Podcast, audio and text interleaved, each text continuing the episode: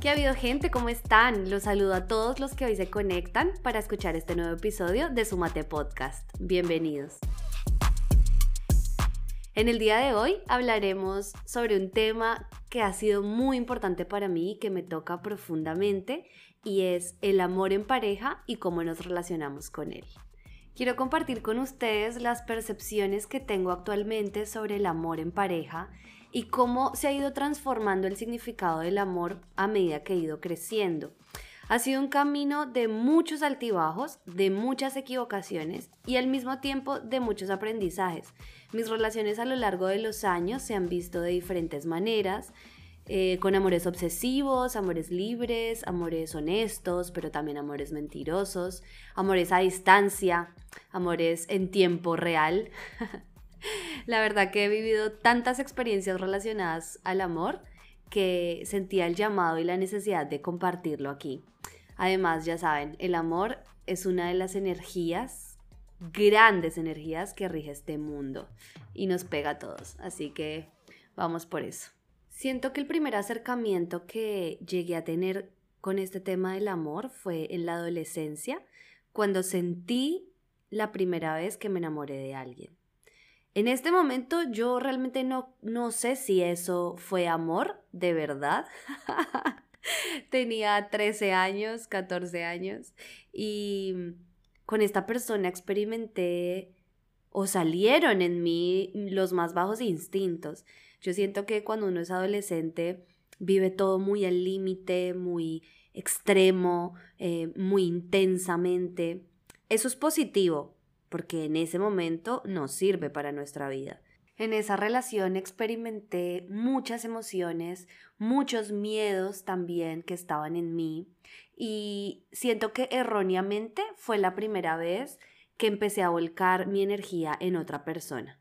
Esto sería un desencadenante y un punto bien importante en mi historia respecto al amor que recién hace muy poco tiempo, podría decir un año, logré darme cuenta de este patrón que a lo largo del tiempo había vivido y que estaba interfiriendo con mis relaciones.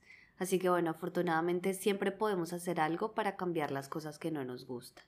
Tiempo después llega a mi vida la persona a la que yo considero mi primer gran amor. Este hombre fue muy, muy importante para mí con él viví el significado real de la tolerancia, el respeto, el apoyo. Eh, él fue un referente en el resto de mis relaciones y aunque pues parece que son cosas muy lindas, también quiero que sepan que, claro, no fue todo color de rosa. Salieron en esa relación en los dos nuestras más profundas inseguridades, miedos, dolores reprimidos de la infancia y heridas muy profundas que desconocíamos a nivel consciente, ¿verdad? Al final, así mismo resultó todo. Por supuesto, terminamos. Terminamos en malos términos, de hecho. Fue muy doloroso para los dos. Y el tiempo, afortunadamente, nos hizo reevaluar esos comportamientos. Y diez años después, qué loco, ¿no? Pudimos reencontrarnos y sanar nuestro vínculo. En esa relación vi por primera vez mi sombra, sin saber lo que significaba eso y sin saber qué era la sombra. Quiero explicarles un poco este término que es muy importante porque nos ayuda a encontrar información de nosotros mismos. La sombra hace parte de nosotros, pero verla hace parte de este proceso de autoconocimiento y y de esta información que nosotros necesitamos ver. A ver, la sombra la define el psicólogo Carl Jung como el aspecto inconsciente de la personalidad que conforma nuestro ego, o sea, nuestro otro yo. Y la sombra son actitudes que el yo consciente no reconoce como propios. Entonces, claro, cuando, por ejemplo, nosotros nos sentimos atacados o cuando nos molesta algo de alguien, lo que está pasando ahí es que estamos viendo una proyección de nuestra propia sombra en el otro. A ver, si ustedes quieren entender bien a profundidad y saber más de este tema de la sombra, pueden escuchar un podcast muy poderoso de un psicólogo español que se llama Enrique Corbera y él allí explica todo lo relacionado con la sombra y cómo se muestra. Les voy a dejar adjunto el link de ese podcast acá en las notas de la sesión para que lo puedan ver. Siento que lo chévere del amor es que nunca paras de aprender y cuando piensas que ya lo sabes todo, llega otra relación para enseñarte más cosas. Así me pasó. Tuve también otras experiencias en las que me di cuenta que no sabía amar de verdad. Y es que la verdad no sé cómo funciona. No creo que uno aprenda una sola vez cómo se ama a alguien. Lo que sí puedo ver es que esto es una habilidad que se practica y se va acomodando a tu nivel de vida y a tu nivel de conciencia. A medida que, yo he podido reflexionar acerca de este tema, he podido encontrar en mí, como les conté, patrones de conducta que yo seguí durante muchas relaciones, comportamientos que no entendía por qué aparecían en los otros o también en mí misma, ¿no? Y así decidí tomar responsabilidad ante esas formas de relacionarme y empecé a elegir de manera consciente a otro tipo de hombres, eh, más o menos desde los 23 años, yo corté con ese patrón de estar con hombres celosos, controladores, posesivos, y pasé a elegir a chicos más tranquilos, seguros de sí mismos, relajados, observadores. Siento que ese fue el primer gran paso que di en mi vida adulta en el amor. Claro que luego, ya mucho más grande, me estrellé con otro concepto con el que siempre estuve vinculada y fue el concepto del amor romántico. Para mí esto es súper tóxico.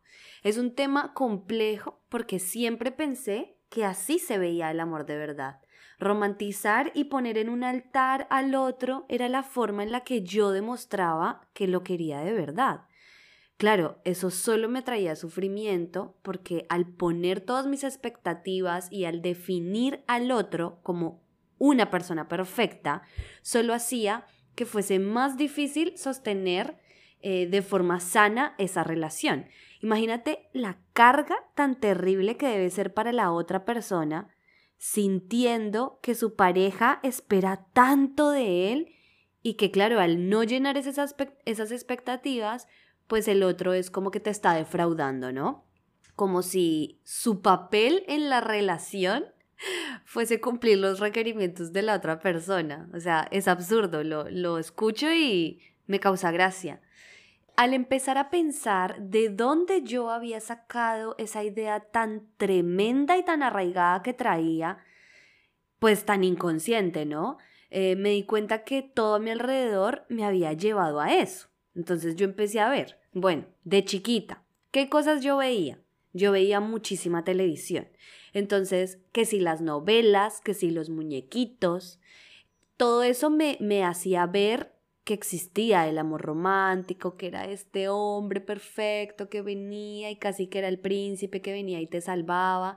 Yo siento que todas las mujeres que están escuchando esto pueden llegar a identificarse porque eso es lo que nos enseñan las películas y todas las cosas, ¿no? Después, entonces, la música. Yo he sido una persona bastante melómana y y las canciones son algo poderosísimo. O sea, la música que yo escuché toda mi vida hablaba de eso, ¿no? Del amor ideal, de que sin el otro no puedes vivir, de que se me acaba el mundo si no estás tú. O sea, encontré, busqué algunos títulos de canciones conocidas y me quedé como, wow. A ver, miren, títulos de canciones. Mi fuerza eres tú. Eres mi droga. Otra, nunca me dejes. Otra, encadenada a ti. O sea, díganme si esas letras, o sea, los títulos, ¿no? denotan esto. Después las letras, oyéndolas una y otra vez, una y otra vez, metidas en todos los lugares. Díganme si no van a tener un efecto inconsciente en mí y en cada uno de ustedes. A ver, sé que hay personas que pueden no sentirse identificadas también con esto, y qué bueno por ellas con este tema del amor romántico tóxico, pero también conozco muchas personas que como yo han pasado por eso y han sufrido demasiado. Ojo, la buena noticia es que siempre podemos hacernos responsables de nuestras creencias acerca de algo. Siempre podemos decidir tomar el rol de protagonistas y sanar estos comportamientos. Yo lo hice. Siempre hay un primer día para hacer las cosas diferentes y para renovarnos en todos los sentidos. Ahora, todas estas cosas que vivimos, que escuchamos y todos estos mensajes que vinieron desde nuestra infancia, pues ya están y no podemos hacer nada. Tampoco podemos echarles la culpa y decir, bueno, yo soy así por esto que me pasó. Simplemente la idea de mirar atrás y de poder rebuscar un poquito en estos conceptos que les cuento es para que a partir de eso podamos ver en el hoy, en este presente, yo como protagonista de mi vida, qué puedo hacer para cambiar eso. Entonces, como les cuento, yo seguí todo ese patrón con ese tipo de relación eh, de, de amor romántico que recién hasta este punto de mi vida, siendo un adulto, teniendo 28 años, me di cuenta. Siempre había pensado que era lindo ver al otro de esa forma, pero es que tiene una presión emocional y una carga tan terrible para el otro que por supuesto hace que no funcionen las cosas a largo plazo. Puede ser que el otro al principio directamente ni siquiera lo vea, pero pero luego claro que se siente. Y lo importante acá es cómo hice para sacarme esa idea o por lo menos para trabajar en esa idea conscientemente y no permitir que todo el tiempo eso irrumpa mis relaciones y, y afecte todo lo que yo construyo. ¿Sí? Entonces, lo más importante fue empezar a verme a mí misma y dejar de ver al otro. Cuando yo volqué el foco de toda mi atención que estaba puesto en el afuera y lo empecé a volcar hacia adentro, ahí cambiaron las cosas. Primero, me di cuenta que toda esa expectativa que yo estaba poniendo en el otro, gracias a todo lo que sea que pasó en mi pasado, me estaba trayendo baja autoestima, me estaba trayendo conflictos respecto a por qué el otro no me da lo que yo quiero, porque hay como un proceso medio medio de victimización, ¿no? De que las cosas no funcionan porque el otro no me da, porque no me presta atención, porque no está pendiente de mí, porque no comparte en los momentos que yo quiero. Siempre para mí en mi vida ha sido como que no me están prestando atención. Y para mí la atención siempre ha sido importante.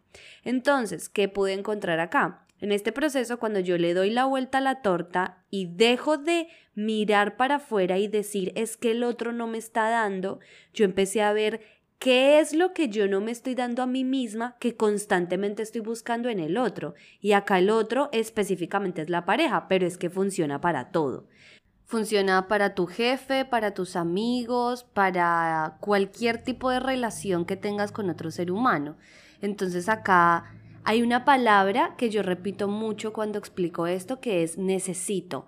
¿Qué necesito del otro que no me estoy dando a mí misma? Y también esta palabra necesito tiene en sí misma una carencia, ¿no? De por qué estoy buscando algo que yo pienso que no tengo, si en realidad nosotros tenemos todo.